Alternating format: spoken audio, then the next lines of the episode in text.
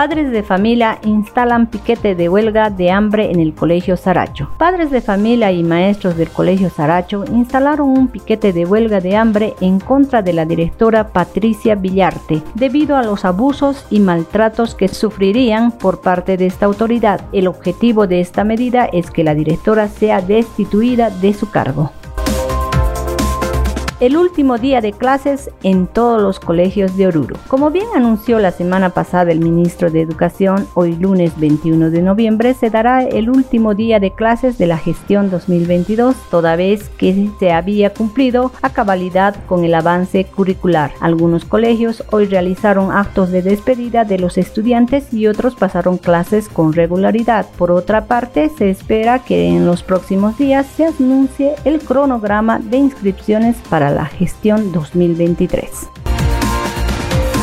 El día de ayer, 20 de noviembre, terminó con éxito una nueva versión de Expoteco. Con grandes conciertos, tanto de artistas nacionales como internacionales, se desarrolló el último día y cierre de Expoteco 2022. La población orureña asistió con gran entusiasmo a lo que consideraron un magno evento. Los organizadores y encargados de la Expoteco 2022 se sintieron satisfechos por el apoyo recibido en todos los días de apertura de la feria orureña y esperan que el próximo año se pueda seguir creciendo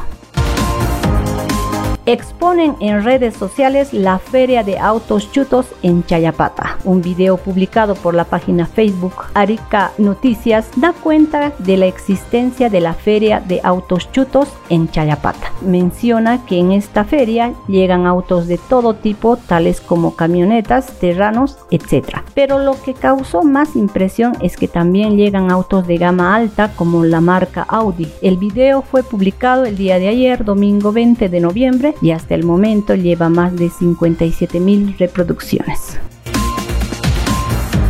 hallaron a joven secuestrado en la nueva terminal de Oruro. Fernando Enrique Salazar, de 20 años, fue reportado como desaparecido el pasado 14 de noviembre. Su familia aseguraba que fue secuestrado. Tras más de cinco días de reportarse como desaparecido en Cochabamba, se confirmó que Fernando Enrique Salazar, ciudadano chileno de 20 años, fue hallado en el departamento de Oruro por efectivos policiales. Su familia pide garantías hasta que regrese a su país. La noticia su hallazgo fue confirmado por el ministro de Gobierno, Eduardo del Castillo, quien indicó que Salazar fue encontrado en inmediaciones de la terminal de nuestro departamento, sin ningún signo de violencia. Pese a la confirmación de su hallazgo, sus familiares aseguraron que no recibieron ninguna información sobre el caso por parte de las autoridades policiales de Bolivia o Chile, por lo que se enteraron del hecho a través de las redes sociales. Sin embargo, la familia aún se encuentra angustiada por lo que piden a las autoridades bolivianas garantías y protección ya que temen que pueda haber represalias.